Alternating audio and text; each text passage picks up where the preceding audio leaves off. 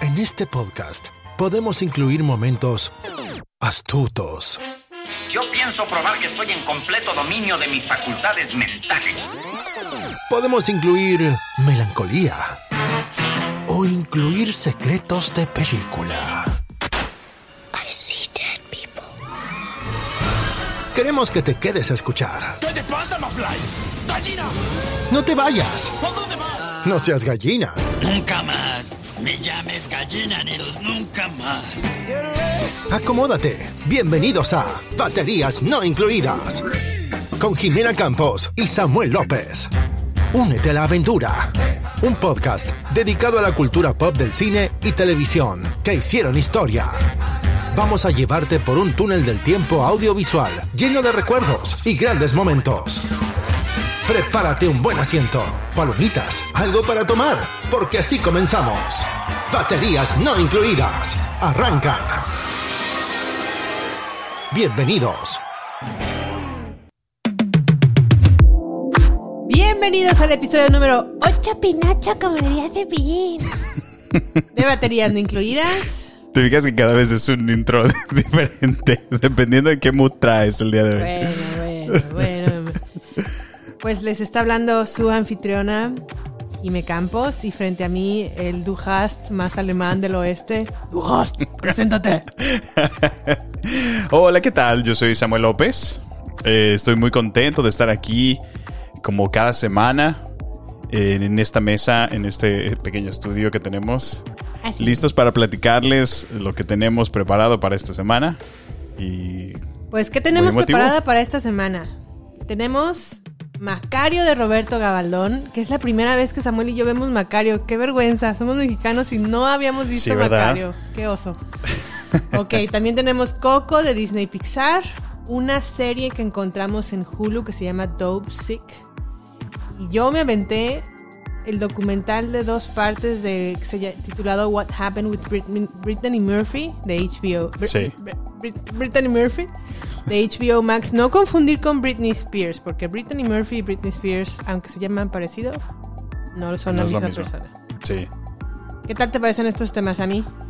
pues con todo, porque prácticamente estamos ya cerrando nuestro, eh, digamos, mes del terror. Así es. Eh, comenzamos con el Día de Muertos, que es una celebración muy importante para nosotros en México. Así es. Y bueno, Y qué lo- mejor que celebrarla con estas dos películas. Qué que- mejor. Que creo que son emblemáticas para estas fechas. fíjate que sí, yo, yo me sorprendió mucho esta película porque como lo dices, no, no, pues, me imagino que en algún momento pude verla en mi, en mi infancia, pero no, No me acuerdo.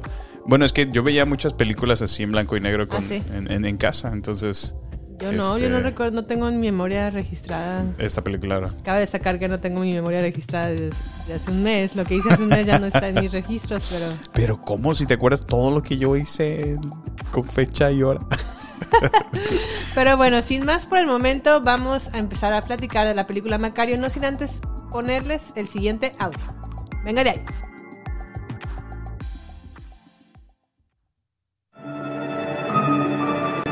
Bienvenido a mi gruta, Macario.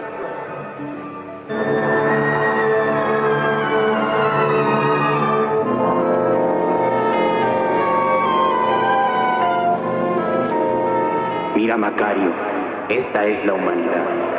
Aquí ves arder las vidas tranquilamente. A veces soplan los vientos de la guerra, los de la peste, y las vidas se apagan por millares al azar. Las las pequeñas, las derechas, las torcidas. Ahora reina la calma. Mira las artes. Hay que tener más consideraciones con los muertos, porque pasamos mucho más tiempo muertos que vivos. Total, en esta vida, todos nacemos para morirnos.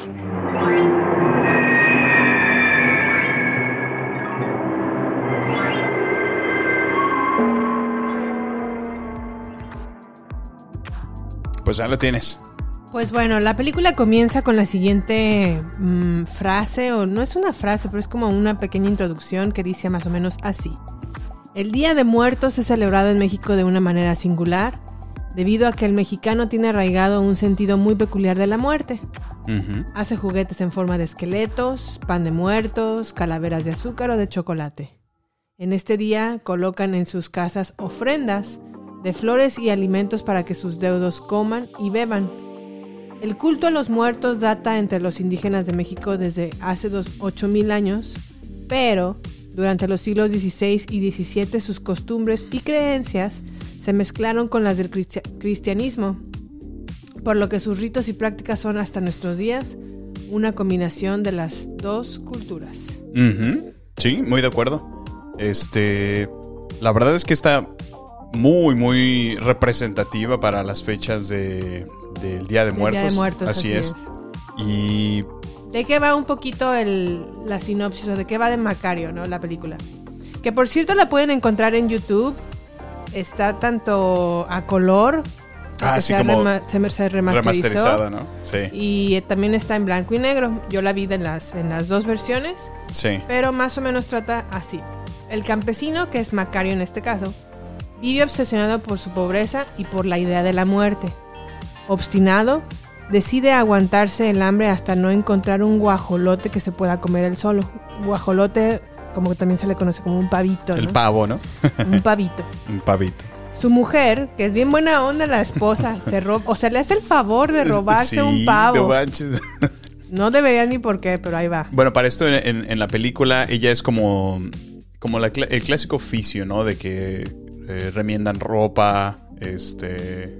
O bueno, ajeno, ajá, sí. plancha ajeno. Como, como el servicio, ¿no? Ujú. En casa, sí. Entonces la mujer pues le hace favor de robarle un pavo o un guajolote a Macario. Se lo entrega y Macario sale a al bosque a comérselo. Ujú. Ahí en el bosque llega, llega el diablo, llega Dios. O más bien se encuentra, ¿no? En se su camino. encuentra con, sí. con- ajá, exactamente, se encuentra en su camino con el diablo, con Dios, quienes le piden un pedacito de su pavo o de su guajolote. Sí. y él se niega a compartirlo rotundamente. Pero, pero, pero, pero, cuando se le aparece la muerte, sí lo comparte. Agradec- agradecido con este acto de, pues, de compartir su guajolote, la muerte le entrega a Macario un agua curativa Sí. con la que el campesino comienza a hacer milagros. Ujú. Sammy, ¿qué tal te pareció la película? ¿Te gustó? Tú como la primera vez que te la presenté dijiste, Sí. como que no querías mucho verla, pero dijiste, bueno, a ver, va, vamos a verla. Pues mira, la verdad es que me gustó muchísimo la película y, y antes de continuar respondiendo tu pregunta, yo, yo te contestaría con una pregunta a ti. ¿Por qué escogiste esta película? ¿Qué te llevó Macario. a, ajá, ¿qué te llevó a traerla para este cierre de, de- de la de, ¿cómo se dice? celebración del Día de Muertos? Pues bueno, para empezar, mi curiosidad por Macario comenzó porque vi un listado de... ah, es una película, es una, es una página de internet que se llama, creo que un el cineasta, o no me acuerdo exactamente, pero a partir de la revista Somos, que era una, una revista importante en México, sacó un listado de las 100 mejores películas mexicanas. Ok. Esta nueva, Sector Cine, perdón, esta página web que se llama Sector, Sector Cine, Cine, hizo sí. como una nueva recapitulación o Ujú. remuner- renumeración de las mejores películas mexicanas. Ok. Ya tomando en cuenta el nuevo cine mexicano, dígase Amores Perros, Ujú, sí, sí, este, sí. no sé, este, y tu mamá Volver a también, reubicar todo, Roma, ¿no? Volver a Así. reubicar. Ok. Entonces ahí vi que en el cuarto lugar estaba Macario como mejor película mexicana. Ujú. Dije, a ver, Macario, ¿de qué es? ¿De ¿De, qué qué, va? es? ¿De Sí. qué es? ¿De qué es? Y eso, ahí se quedó, ¿no? En Ok. el limbo. Luego un amigo que le mando un saludo, Gasú, si me estás escuchando, hello. Me dijo, ¿por qué no hablas de Macario en el Día de Muertos? Como que está muy ad hoc Macario para el Día de Muertos. Y yo, Macario, ¿De qué se ya es la segunda vez que me dicen Macario. Me puse a investigar y dije, ok, va. Mm. Voy a reservar ver Macario para estas Para este fechas, espacio. para hablar exactamente qué es lo que me hizo sentir, qué es lo que Ujú. pienso de ella. Y es por eso que llegué a, a esta película para esta fecha de... Vaya, ok. No, mira, y pues regresando a la pregunta original, este, pues bueno, muy acorde a estas fechas justamente del día de la celebración del Día de Muertos. Creo que en su tiempo fue realmente un- una muy muy buena película y ahora pues, eh, pues obviamente a lo mejor ya no es el mismo estilo de cine, no es sin duda eh, lo que se presentaba en aquellos tiempos, pero la historia me enganchó completamente. O sea, ahorita estabas haciendo la descripción de, de cómo Macario se, se- se- en su camino, ¿no? Se encuentra con Dios, la muerte, y, y la muerte tan sutil que le llega, Ujú, y de alguna manera se le presenta de la manera más humilde, entre comillas, ¿no? Así es. Como Sí, para... Es muy cierto ese detalle. Ajá, eh, eso fue lo que a mí me llamó mucho la atención. ¿Cómo, cómo, cómo fue tan sutil que ni siquiera el diablo, ¿no? Pero bueno, también la manera en que los proyectan es, es de alguna manera como que lo... Para el estilo de vida que lleva Macario, como que sí fue lo que más se acomodó a su nivel, su estándar de vida. Pues bueno, como les dije al inicio, la película fue remasterizada a color y ambas se encuentran en la plataforma de YouTube. Ya será con lo mejor cuestión de ustedes cómo la quieran ver, si a color o a, o a blanco y negro. Cabe destacar, y estos son datos a lo mejor importantes de la película, fue la primera película mexicana en ser nominada al Oscar como mejor película extranjera. Órale. En su momento no recibió buenas críticas por parte del público mexicano, pero una vez que comenzó a ser reconocida como siempre, eh, una vez que la empiezan a reconocer en el extranjero, entonces ya los mexicanos dice, dicen, siempre "Órale, sí, sí". la queremos re- retomar, siempre sí queremos volverla a re- reanalizar Sí.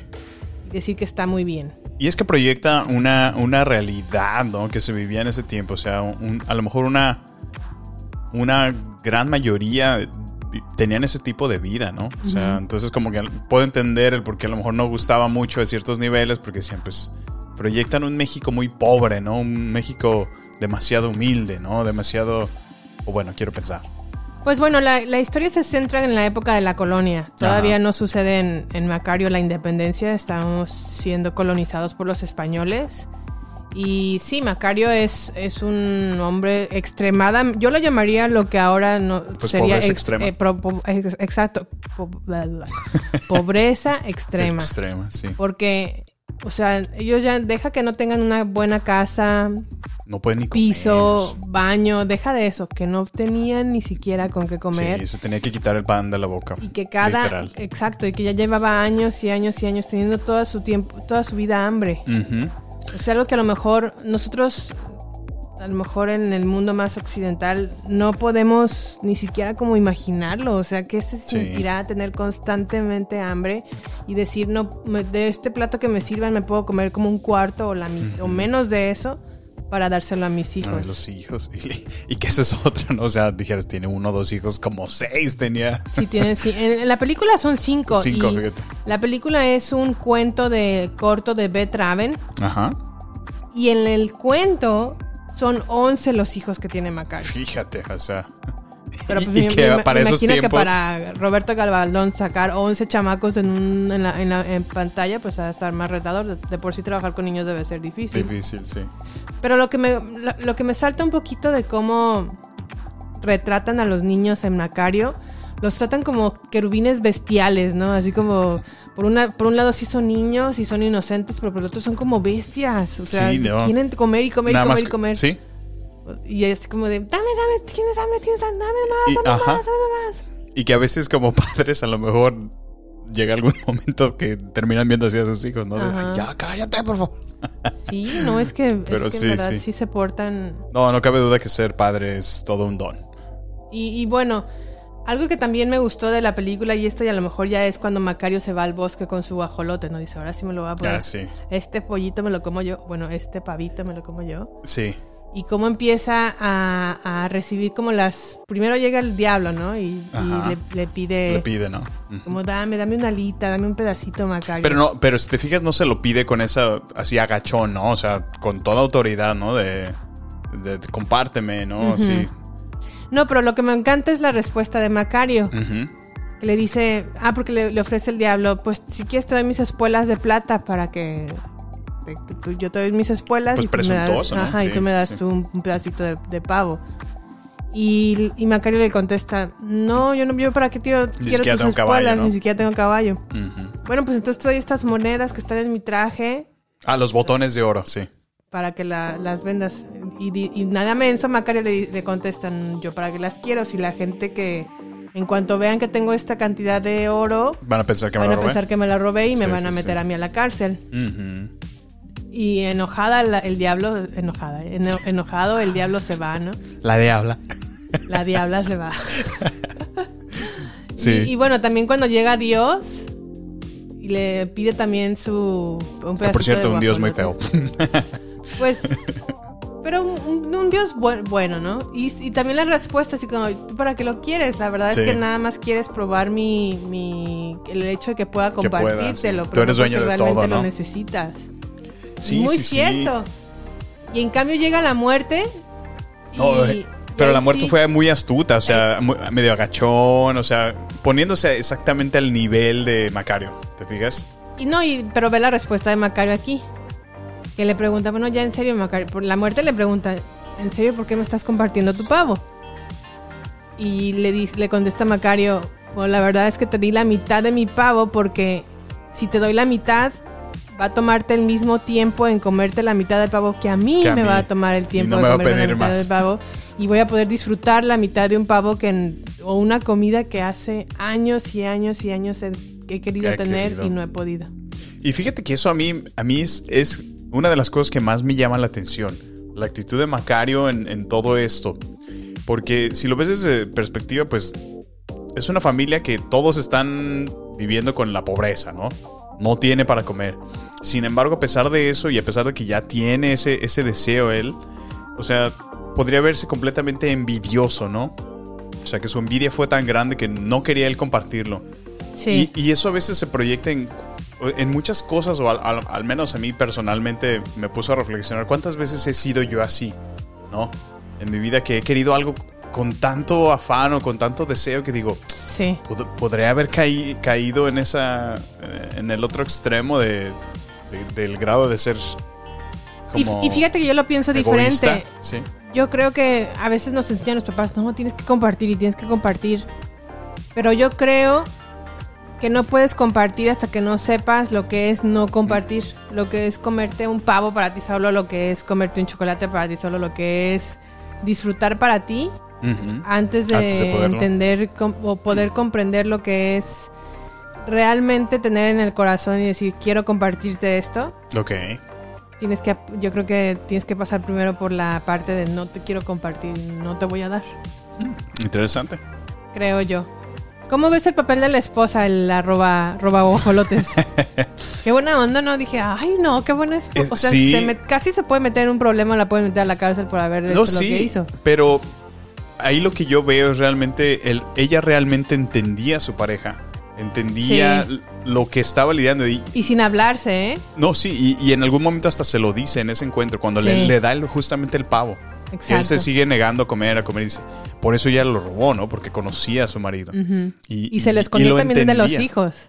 Claro, el de los hijos principalmente, porque dice, Si lo llévatelo si no, devoran. pero, pero a ese punto que de verdad conocía tanto a, a, a Macario y, y- y sabía su sentir, ¿no? Dice, yo también he querido en algún momento de mi vida algo. Que ni contigo quiero compartir. Exactamente. Exacto. O sea, eso está bastante interesante. Y el que se lo haya dado así como, órale, qué buena onda de esposa. O sea, en verdad lo conoce Ajá. tan bien. Y dices, bueno, es un acto bien peculiar, o sea, es, es un pavo, ¿no? Se lo, y nada más es, pero es con ese gusto a lo mejor que, que de alguna manera se nos ha negado a veces a todos en algún momento. Sí. Finalmente cuando lo tienes, o sea, es algo que quieres para ti, quieres apropiártelo, quieres hacer ese momento tuyo, ¿no? Que te pertenezca. Exacto. Y bueno, de verdad me, me dejó muchísimo reflexionando. Y que ahora nos lleva a la segunda parte de, de la película, ¿no? Donde ya, eh, pues bueno, vemos al Macario que, que completamente evoluciona su estilo de vida, ¿no? Cambia. Sí, porque aquí cabe destacar que la muerte lo premia por haberle compartido el guajolote. Ajá. Le dice, te voy a dar esta agüita que es milagrosa, que va a curar cualquier enfermedad. Tú sabrás para qué la usas. Claro. Y entonces Macario dice, ah, pues empieza a comerciar con esta agua y se empieza a hacer millonario Macario con... Pues con sí, ella. porque realmente le otorga el, el don de poder curar, ¿no? El poder, poder sanar a la gente, pero le pone una condición. Cada, cada que tú te acerques a un enfermo, si yo estoy al pie de la cama, Sí, tú puedes sanarlo a esa persona. exacto. Pero si yo estoy en la cabecera de pie, no puedes tocarlo porque ese, ese ya es mío. Sí, Y no hay poder en este mundo que voy- vaya a cambiar eso. Esa persona tiene que morir, ¿no? O exacto. sea, de lo que habla de, de eso, ¿no? De que de alguna manera todos estamos destinados a, a, pues a la muerte, final de cuentas. Pues muchos Ah, críticos, bueno, como que mm, cuando hablan de la película dicen, pero ¿por qué Macario pactó con un rico para hacerse más rico? Y digo, ¿quién puede? lo- Y hasta la misma muerte se lo cuestiona, comerciaste con lo que te di. Pero yo a veces me pongo en el lugar de Macario y digo, yo tal vez hubiera yo hecho algo diferente. Porque al final de cuentas Macario no se portaba mala copa ni, ni realmente a lo mejor tenía grandes intenciones de gran lucro. Porque lo que hacía era que cobraba lo que la otra persona estuviera dispuesta a pagar. A pagarle exactamente. Por su vida o por la vida de otra persona Así es. querida. Y nunca condicionó el, el sanar a una persona si, sanar a una si no persona. pagaban el precio que él demandaba. Él, Exacto. él recibía. Lo cual creo que si lo, si lo movemos a nuestra actualidad, pues ¿quién de nosotros no, no, no usamos nuestro talento o para, para nuestro propio beneficio? ¿no? O sea, pues nos pagan porque hacemos un trabajo del cual estamos capacitados, del, Ajá. del cual tenemos las cualidades y, y el entrenamiento y los conocimientos para desempeñarnos ahí. Entonces, Yo la verdad es que si hubiera estado en el lugar de Macario, no sé si hubiera hecho algo diferente. O sea, de Sí. no comerciar con eso, ¿por qué no? O sea, mm, sí, a lo mejor toda la vida he tenido carencias y quiero darle una mejor vida a mis hijos y a mí mismo y a, mi, y a mi esposa. ¿Por qué no hacerlo? No tiene... Pues sí, sí, sí, sí. Ahí, bueno, yo no, no terminé de A entender. lo mejor lo que la gente critica es que haya pactado con el rico, pero el rico también le puso los medios. Claro, o sea, como es el... Pues sí, es el clásico concepto de todos necesitamos un financiamiento para empezar un proyecto exacto. de alguna manera en nuestra actualidad. Así que llámese ahora un banco, llámese ahora Exacto. un préstamo. Pero bueno, Pero bueno, Muy buena película, La verdad la es que es muy buena película. se las recomendamos completamente. Sí, es, y más para estos tiempos. Y sobre todo también el final de Macario, es, no se los voy a decir, pero tiene un final inesperado ah, y abierto que lo deja como a la interpretación de, de- de nosotros. El cuento corto de Betraven sí tiene una razón de ese final. El cierre, sí. Pero acá en la película nos lo dejan abierto y, y eso me gusta, me gusta que, que- que quede abierto y que no sepas como como que te da la impresión de que o, o todo esto estuvo así o fue de otra manera. Digo, Sí. no lo quiero decir como grande para que la vean, pero pero la verdad es que es un muy es una muy buena película, es un muy buen final y espero que todos tengan la oportunidad de ver Macario, que les repito está en YouTube, tan, tanto a color remasterizada como en blanco y negro. Todo un clásico de la cultura mexicana. Así es.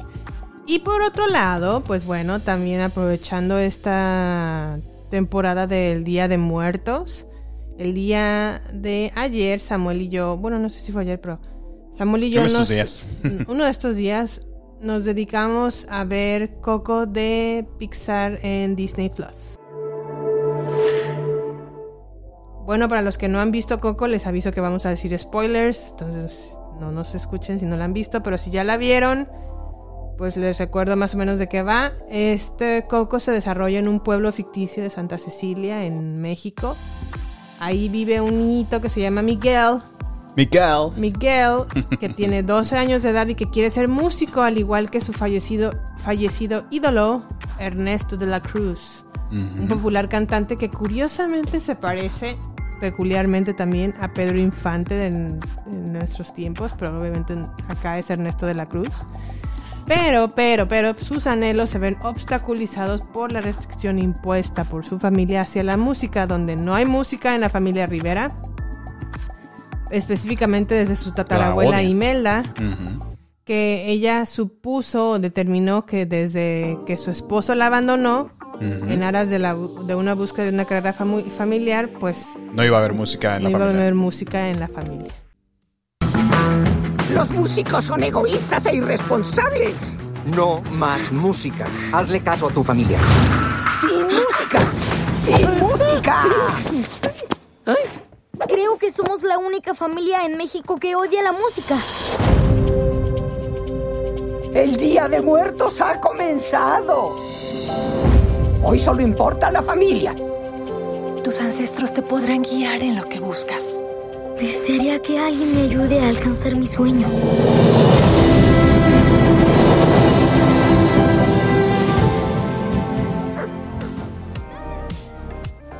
Pues ahí lo tienes. Pues ahí fue el poquito, un pedacito del tráiler de Coco. Ay, Coco. Pues a mí me hizo llorar, me hizo reír, es que- me hizo, me encantó, me encantó. La verdad es que hace mucho tiempo que no la veía y creo yo que a lo mejor hace fue un año, si no es que hasta más, que ya ni siquiera me acordaba exactamente de la trama Sí. y la volví a ver como con nuevos ojos y eso me encantó. Es que realmente me parece una, una auténtica y plasmada celebración de lo que es tanto la cultura mexicana como el Día de Muertos en sí. Como el detalle, En verdad, eh, todo el equipo de trabajo de, Pix- de Pixar se dedicaron a capturar de una manera muy, muy apropi- apropiada la, la cultura mexicana, proyectar escenografías, vestuarios, la música, las eh, cosas tan sencillas como detalles de decoración, o sea, de verdad fue un trabajo muy, muy interesante el que lograron en esta película. yo pude identificar que copiaron Callejones de Guanajuato. Ajá, sí, sí, sí. Obviamente la precisión con la que hacen el- la flor de cempasúchil, que es muy importante en Sí, Coco. claro. Y, En- en Coco y en el color, Día de Muertos. El color tan bonito Sí, que... que- muy colorido. Sí, sí, sí, es sí. que la verdad es que está muy...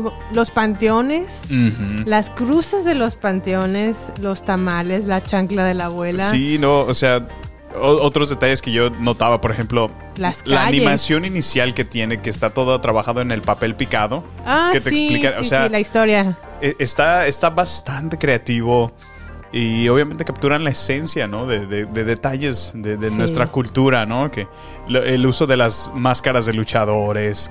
Por ahí ves a un muchachillo que trae la camiseta clásica de la selección mexicana. Sí, la Este, Virgen de Guadalupe en las eh, cabeceras de las Ajá. camas, Inclusive los rosarios. Y, y, pues el diseño, ¿no? De las casitas, las tejas, Las clásico tejas, las tejas de aluminio sucio. oxidadas. Sí, sí. Ah, los pozos tapados con, Con tablas. Con tablas. Y bueno, una representación que me pareció muy, muy eh, original y creativa fue el que presentaron al Cholo Squintle, ¿no? Ajá. sí, la verdad es que, pues, el detalle fue minucioso y, nosotros vimos como el, el especial o el, el detrás de cámaras de lo que fue. Coco. Y tenía, lanzaron, bueno, enviaron como desde el 2011, porque la película se liberó en el 2017-16, me parece. Sí. Y desde el 2011 viajaron a México para pues, Pues- empaparse completamente de la cultura de. México. Tenían la comitiva de tomar hasta mil fotos Diario, diarias fíjate. O sea, para No, no, no. retratar la luz, el papel picado, las costumbres, las familias, cómo viven, cómo se expresan, cómo hablan, cómo Sí. se comunican, los kioscos, y eso fue para la parte los visual. o sea, mercados. no, ni siquiera podemos tocar todavía la parte musical, que fue Exacto. vital y primordial para esta película. Porque combinan un montón de instrumentos, como por ejemplo, me, me causó mucha risa como cuando salieron como los, los de la banda. Ajá, los que, chachalacos. Los chachalacos, igualitos, igualitos. Sí. Este, las marimbas también Marimbas. son muy comunes. Cuando Coco entra como al reino mágico, Ajá. que es claramente, y lo dicen en el detrás de cámaras, Se es un retrato de, de cómo del pueblo de Guanajuato. De Guanajuato, así es. sí, de lo sí. pintoresco que se ven por las montañas el pueblo. Sí, de hecho, todos aquellos que hemos tenido la oportunidad de estar en, en el Pípila y poder ver toda la, eh, la de la- panorámica ¿no? de, sí. de- de la la ciudad de ciudad. Guanajuato, podemos apreciar lo colorido que es, las casitas cómo están centradas unas tras otras y, Sí. y, y bueno, respetaron todo eso y trataron de darle homenaje muy apropiado en, en la película. También la parte en donde ya ves que tienen que pasar como con un estilo de inmigración. Ajá, que, Que- que pasa del mundo de los muertos, ¿no? A, a poder visitar las ofrendas Sí. de los altares. Ese, ese lugar de inmigración se inspiraron en la oficina de correos de México del DF. Órale, qué padre. Y como que es un estilo muy porfiriano, muy francés, muy... Ya ves que Porfirio ya se sentía francés en su mente. Y que trajo como Pues sí, de hecho. mucha arquitectura De francesa. allá, sí. Y lo logran también retratar súper bien en, en la película. Órale. Y bueno, más allá de lo mejor de lo que visualmente podemos apreciar de Coco, la historia. ¿Qué tal? ¿Te encantó? La historia, sí, sí, sí, está, está muy, muy bonita. Sí. O sea, me tocó a mí en mi corazón. En el Cora. en el cora. me, me llegó al cora. Al Cora. Este, pero cañón, ¿eh? O sea, creo que la parte donde, donde me conectó más fue, pues para empezar, el, el extrañar México, ¿no? Sí. Pero principalmente me conectó muchísimo con el, el- con la parte de, de honrar, de, de venerar a nuestros adultos, ¿no? A nuestros ancianos, a nuestros abuelos en este caso. Y a Para nuestros mí- muertos. Y a nuestros muertos, claro que sí. Que, que, pues bueno, como lo decía ya cuando estuvimos platicando en de, del ¿cómo se dice? Eh, de Daniel Craig cuando pues también hacen la celebración del Día de Muertos ahí, ¿no? Del desfile que dices. En "Ti- ti- Spectre. ah, En Spectre, exactamente. Tiene que proyectarlo a alguien más, ¿no? Tiene que parecer una película como que para que lo valoremos, ¿no? O lo podamos... eh, a veces estamos allá y no le damos ese mismo peso, que son nuestras tradiciones, hasta que a veces estamos fuera de nuestro país. y O lo vemos alguien más reflejado. lo hace, ajá. Así es. Entonces, creo que me pasó un poquito eso en, es- en esta película. Sí, muy cierto. Y- Sí, es, es cierto. La verdad es que cuando estamos ahí inmersos en México, Damos por hecho, ¿no? O- damos por hecho a lo mejor nos, nos ocupan otras cosas que Ajá. ya no nos ponemos, no nos detenemos a pensar en lo que esta celebración significa realmente para los mexicanos. Y es que lo que tenemos también en México es que hay tanta influencia de Estados Unidos en, Sí, en es nuestro país que, que pues ya a veces ve- creo que a veces tiene más peso ya en nuestra sociedad moderna mexicana el, el Halloween. O sea, todo el mundo haciendo sus fiestas disfrazándose de Halloween, pidiendo dulces. Cuando a veces se, se desplaza totalmente la misma Sí. tradición de- del Día de Muertos. O y que no está, yo no lo considero a lo mejor necesariamente que está, esté mal, pero siempre y cuando aprendamos también a valorar lo que nosotros como país tenemos que ofrecer. Sí, que claro, en este sí, caso es el- la tradición de Día de Muertos. O sea, siempre y cuando lo sigan festejando, no veo del Ujú. problema que se haga, pero que también los niños aprendan lo que es, mm, es celebrar el el Día de celebrar. Muertos. Sí, yo recuerdo, por ejemplo, de niño mm, en la escuela justo. Era, Sí, era el día donde la- nos ponía, ¿no? En, eh, como, como grupo, todo- nos pedían Con que llevaran acerrín, con cempasú- cempasúchil. y, y el papel picado, ¿no? Que empezaban a hacer las calaveritas. O ya estaban hechas y la empezar a colgar, decorar el... Y, y, pues el clásico altar. ¿no? Las frutas, las leguminosas. ¿Qué más poníamos? Las los fotos, dulces. los objetos. Lo- el mole famoso. Sí, claro. Ay, no. Pues bueno, otra cosa que también es importante mencionar de Coco es. Pues bueno, a lo mejor esto ya lo repitió Samuel o lo mencionó Samuel, pero la importancia de nuestros antepasados. A lo mejor nosotros, y en mi caso yo también conocí un poco a mis abuelos, no puedo decir por parte de mi mamá. Sí los recuerdo en ciertos aspectos, pero realmente no sé exactamente cómo fueron como personas. Sí. Y, y aunque eso a lo mejor solamente lo podríamos obtener de lo que nos cuentan nuestros propios padres, de lo que fue vivir o lidiar con sus padres al, al mismo tiempo, Sí. pues aún así hay que buscar procrear o bu- no procrear, pero buscar no olvidarnos de dónde venimos. Sí, Todos tenemos una historia y, y aunque nuestros abuelos, ay, mi abuela a lo mejor no me caía muy bien o mi abuela casi no me llevé con ella o casi no la conocí, sí, pero desde ahí vienes, desde tus abuelos y los, los papás de tus abuelos y los papás de los papás de tus abuelos, o sea, Claro. eh, es, son tus antepasados. No, y somos su, su legado realmente, sí. Y a veces también, pues por cuestiones de generación o de creencias o de religión, a veces la familia también puede, como en este caso, la familia Rivera no le gustaba la música Sí. y al niño le gustaba que él quería ser cantante, o como sí. músico. Y en ese momento para su familia era como totalmente prohibido y él tenía que No, y lo veían mal, ¿no? ajá, es, para, para tocar y realmente hacer lo que a lo mejor le apasionaba. Y aún así, lo- con todo y todo, logró hacer entender a su familia que él no quería abandonar o no quería renunciar a su, a A su su sueño, sueño, de ser sí. músico. Y aunque, y hay una frase que lo dice también Miguel, aunque a veces tengamos nuestras diferencias, también la familia es la familia. Claro. Y tenemos que aprender a, a- a trabajar y lidiar con ella y a quererse a pesar de las, de las diferencias. Y lo digo esto no solamente para que hagan reflexión de su familia de sangre, que también es importante, sí, pero si no les ha tocado a lo mejor una familia así, encuentren a su propia familia con quien puedan también tener diferencias, porque es sano tener diferencias, pero también enriquece esas diferencias. Sí, sí, claro. O sea, puede llegar un momento en que justo esas diferencias es lo que es la interconexión que se crea, ¿no? Eh, el balance a lo mejor en, en- en- en la familia. A lo, mejor, es. a lo mejor yo tengo la ausencia de algo que me complementa a esta, esta persona, ¿no? este miembro de mi familia. Así es. Este, y sí, la verdad es que, bueno, regresando al punto, esta película eh, muestra eso, la- la- el valor que tiene la familia, ¿no? Lo, lo bonito de, de- de conservar ese, ese grupo familiar, el, el- el centro de la familia que, que pues si lo vemos es, es- es básico y primordial para nuestra cultura, ¿no? O sea, de ahí empiezan nuestras raíces, de ahí empiezan los valores que, que- que tenemos. Y qué mejor que esta celebración para recordarlos. Por supuesto, así es. Pues bueno, así fue Coco. Ojalá en estas fechas de Día de Muertos tengan la oportunidad de verla o ver la película y lloren cuando Coquito, no, Miguel regresa Miguel. a ver a su abuelita, a bisabuela, ¿verdad? Porque es su bisabuela. Sí. Oye, antes de que cierres, yo te quisiera preguntar. La primera vez que vimos Coco, eh, ¿la vimos en español?